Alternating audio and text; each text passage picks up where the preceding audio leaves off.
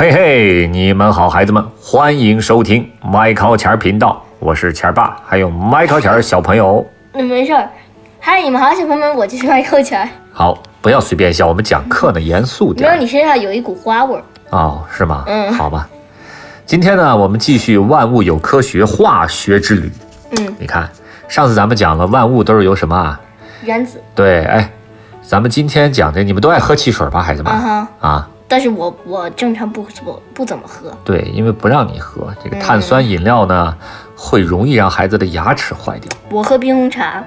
哎也不怎么样啊。今天这集的名字呢叫“出发去寻找汽水配方怎么？他们要做汽水啊？那我哎也可以学学做吗？”，化学概念叫二氧化碳哦。你先听吧。对人的身体不好。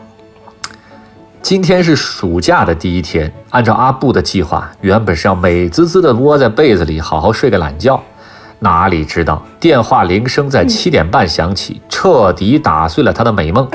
电话是小鲁打来的，语气既兴奋又急促：“阿布，快到我家里来，我有大事向你宣布。”又是这样嗯，阿布不情愿从床上爬了起来，打着哈欠来到了小鲁家。走到门口，他差点被一张巨大的海报惊掉了下巴。海报上写着：“举办者小鲁，今晚六点，题目是 Kids Party，邀请全体小伙伴参加。布马大街，这个一百九十九号小鲁家。”阿布问小鲁说：“你要办暑期派对吗？今天？”心里开始隐隐不安。我昨天还没听你提起呢。小鲁没有察觉到他怀疑的语气，马上滔滔不绝地讲起了自己的计划。孩子们，不错，今天是什么日子啊？暑假的第一天，难道不应该好好的庆祝一番吗？这点子不错吧？我昨晚做梦想到的，第一个通知了你，其他人十八点准时到。阿布痛苦地抱住了头，他敢肯定，小鲁除了海报以外，没有做任何其他的准备。不过上午十点左右，小鲁的妈妈提着一个大购物袋回来了。哎，孩子们，有个坏消息要告诉你们。小鲁的妈妈放下了购物袋，喘了口气儿，说道：“原来布马小镇唯一的一家超市准备暂时停业装修，所有的商品都有打折甩卖。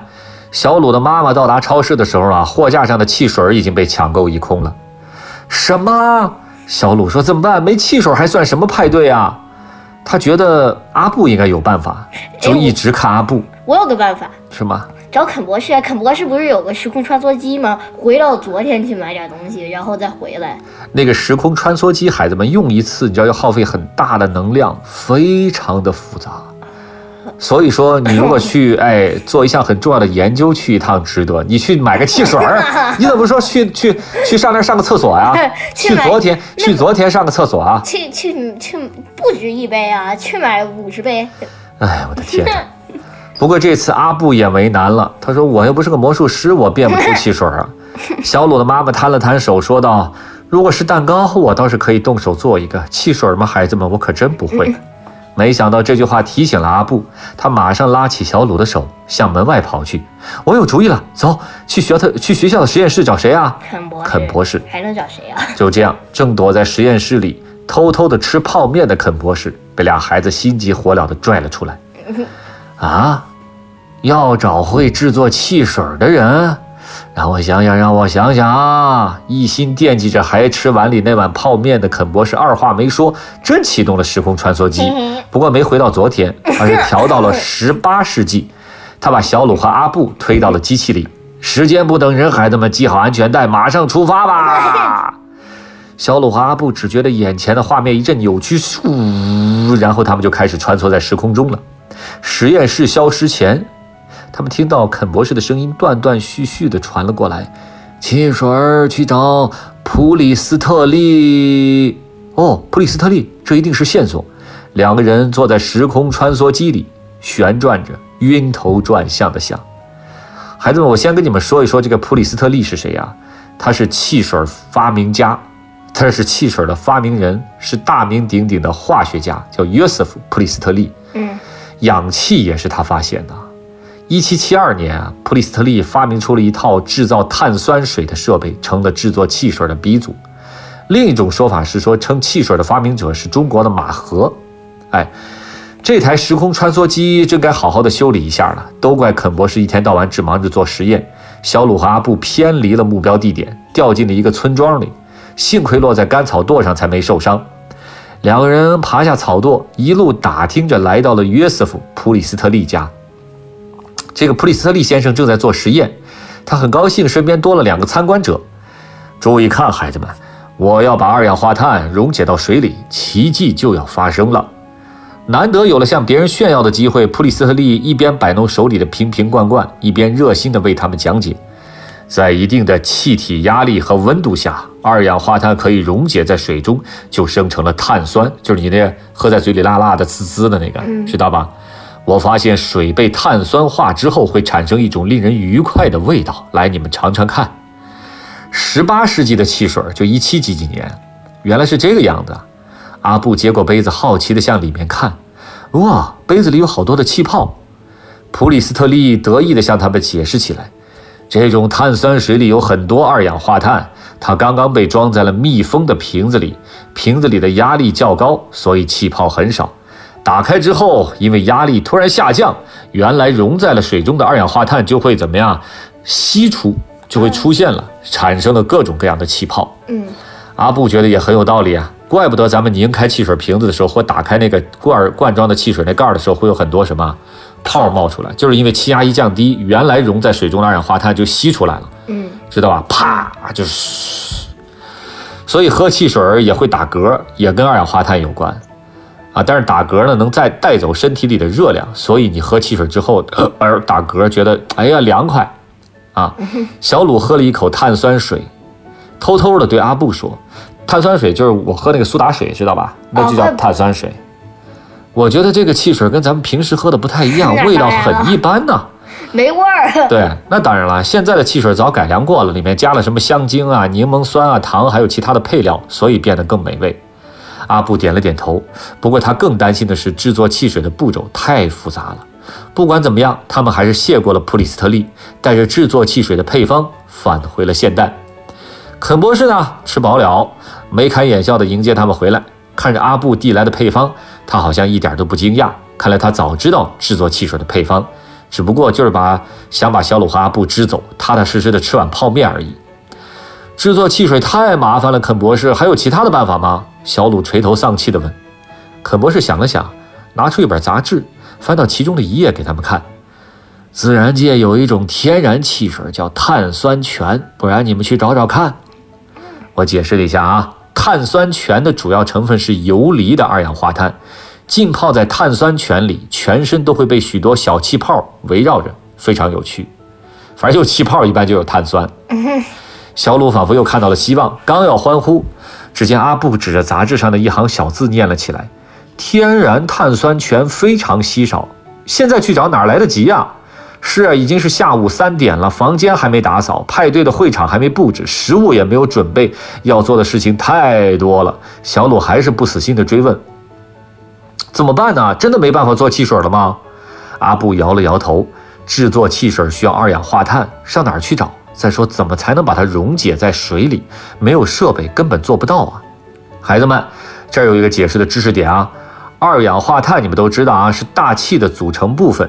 人跟动物呼吸就会产生二氧化碳。人吸进的是什么？空气吸进去氧气，呼，呼出的全是二氧化碳。哦，然后让树给吸走了。煤炭，哎，天然气燃让树植物就会进行什么呀？光合作用了，就是吸收二氧化碳和阳光。煤炭和天然气燃烧，就是你打开你的煤气灶，用煤燃烧也会产生二氧化碳。动植物死后被细菌分解腐败的过程也会产生二氧化碳。大气中的二氧化碳会被绿色植物吸收，经过光合作用后释放出氧气。人和动物在吸入这些氧气，又会呼出什么？二氧化碳。这就是二氧化碳在生物圈中的循环过程，知道吧？嗯。他俩到家的时候呢，钟表上的指针刚好指向了。十五点三十分，三点半，时间还来得及。他们开始分工，忙碌了起来。三点半打扫房间，四点布置派对的会场，四点半在小鲁的妈妈的帮助下开始准备派对上的各种食物。啊，这个苹果皮太难削了。负责制作水果沙拉的小鲁皱着眉头抱怨。这时门铃响了起来，阿布跑去开门，就见小米是他们的同学，笑眯眯地站在门口。啊，你来的也太早了吧！小鲁和阿布异口同声地喊：“小米没理会他们的话，扬了扬手中的一张纸。我听肯博士说了，你们在找做汽水的方法。喏，这是我从我妈妈的秘食食谱上抄下来的。小鲁和阿布不约而同地把头探了过去，只见食谱上写着“美味柠檬汽水”，材料：鲜柠檬、凉开水、糖、小苏打、玻璃壶。第一步，切开柠檬，把柠檬汁儿挤到玻璃壶中。第二步，加入适量的水，再倒入一汤匙小苏打，轻轻摇晃，使小苏打充分溶解。第三步，根据个人口味加入白糖，搅拌均匀，美味柠檬汽水制作完成。你也可以这么做一做。哦，可以。哼，这么简单？你食谱是假的吧？二氧化碳都没有，能做出汽水吗？小鲁还没忘记普里斯特利教给他和阿布制作汽水的那个步骤。阿布接过食谱看了一遍，突然恍然大悟：我明白了，这个食谱里用到了小苏打。小苏打是一种碱性的盐，遇到酸性的柠檬汁儿就会发生化学反应，产生二氧化碳气体，知道吧？嗯，碱性的盐遇到酸性的柠檬汁儿，碱性和酸性啊，用这个方法肯定能做出汽水。小米得意的点点头，在他的指点下，阿布和小鲁忙了起来。到了五点半。各种美味的食物摆出来：三明治、水果沙拉、爆米花、棉花糖、薯片儿，当然还少不了两大壶酸甜可口的什么呀？柠檬柠檬汽水。汽水的危机解决了，孩子们，好朋友们终于可以坐在一起举杯庆祝了。这个暑假的第一天过得非常精彩。但是啊，小鲁的暑假派对上如果有一点儿干冰来装点，一定会更精彩。干冰就是固态的二氧化碳。二氧化碳的固体，二氧化碳孩子们有三种形态，分别是气体形状、气体的、液体的，还有固体的。哦，现在咱舞台上竟然看着云雾缭绕，所有空气出来丢丢丢，喷出那些云雾，这种美的效果就是干冰制作出来的，就是固体的什么呀？二氧化碳，明白吗？明白了。咱们回忆一下，二氧化碳是它的化学元素的符号是 CO 底下一个二，嗯，知道吧？这是一种常见的温室气体，在常温下、常压下无色也无味。在十十七世纪的时候呢，比利时的医生叫海尔蒙特，发现木炭燃烧后除了灰烬，还会产生一些看不见、摸不着的物质，他将其称为“森林之精”。这就是咱们今天所说的什么呀？二氧化碳。二氧化碳的或化学性质不活跃，也不支持燃烧，但是它可以跟水发生反应，生成碳酸。就是碳酸饮料的制作来源了。嗯啊，还是我那句话，孩子们，感兴趣的地方记住，知道二氧化碳啊，知道光合作用，知道它跟水发生反应能溶解于水，产生碳酸，知道你们的碳酸饮料是怎么来的就可以了。嗯，下节课咱们来讲一讲氮气，不是鸡蛋的蛋，啊，哦是一个气气体的那个边儿，然后里头一个烈日炎炎的炎。下次再见，The end，Bye bye。